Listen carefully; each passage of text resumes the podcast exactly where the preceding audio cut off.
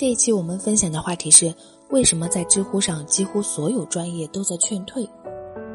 下面这篇文章来自于知乎用户果酱君，他是这么写的：因为世界是个大传销，早投胎的封侯拜相，晚投胎的充当炮灰。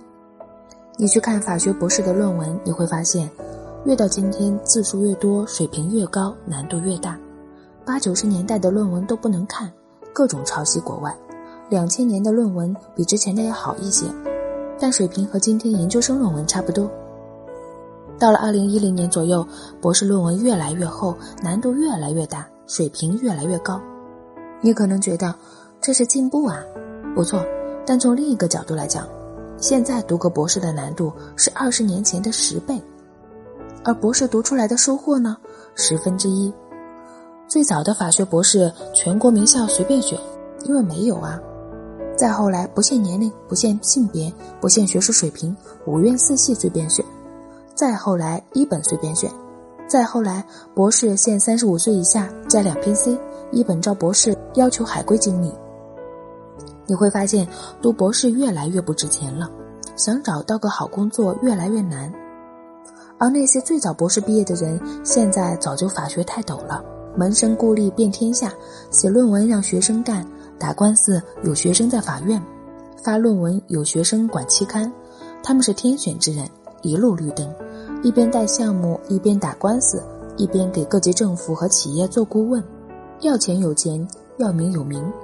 而现在的人进去做炮灰，当打工仔，发文章靠跪，评职称靠熬，累死累活，只要有一步没赶上，就再也赶不上了。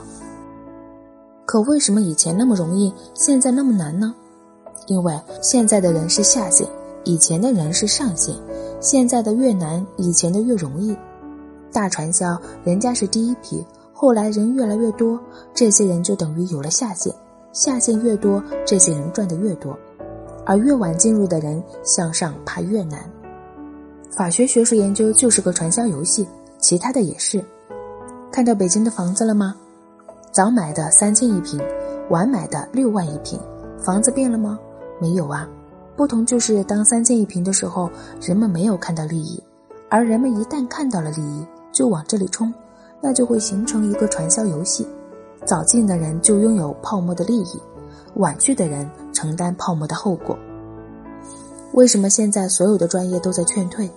因为所有的专业都有一个机会问题，而人们都不傻，机会早就被十年前的人占住了。这些占住资源的人不会轻易给后来者机会，而是运用各种方法将这些资源试图保留给自己的子女。而没有资源的人进入这些专业，实际上就是传销组织做下线，换句话说，做炮灰。就像成名前的郭德纲，所有人都不给他资源，难死他。这个传销游戏不分专业，哪个专业都有这个问题。有的专业还有机会。可只要不断有人进去，这些人就会拼了命去争这些机会。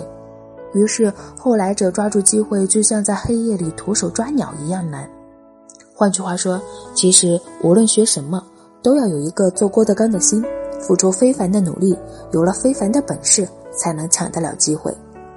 只是你这样对于别人来说，想要机会就要更非凡的努力，有更非凡的本事。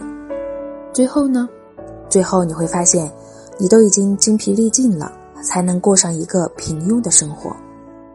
资本的炼丹炉热浪滚滚，你我都是在这里翻腾起伏，谁不想要有机会改变命运呢？好了，这一期的内容就到这里，欢迎大家继续关注我们，我们下期见。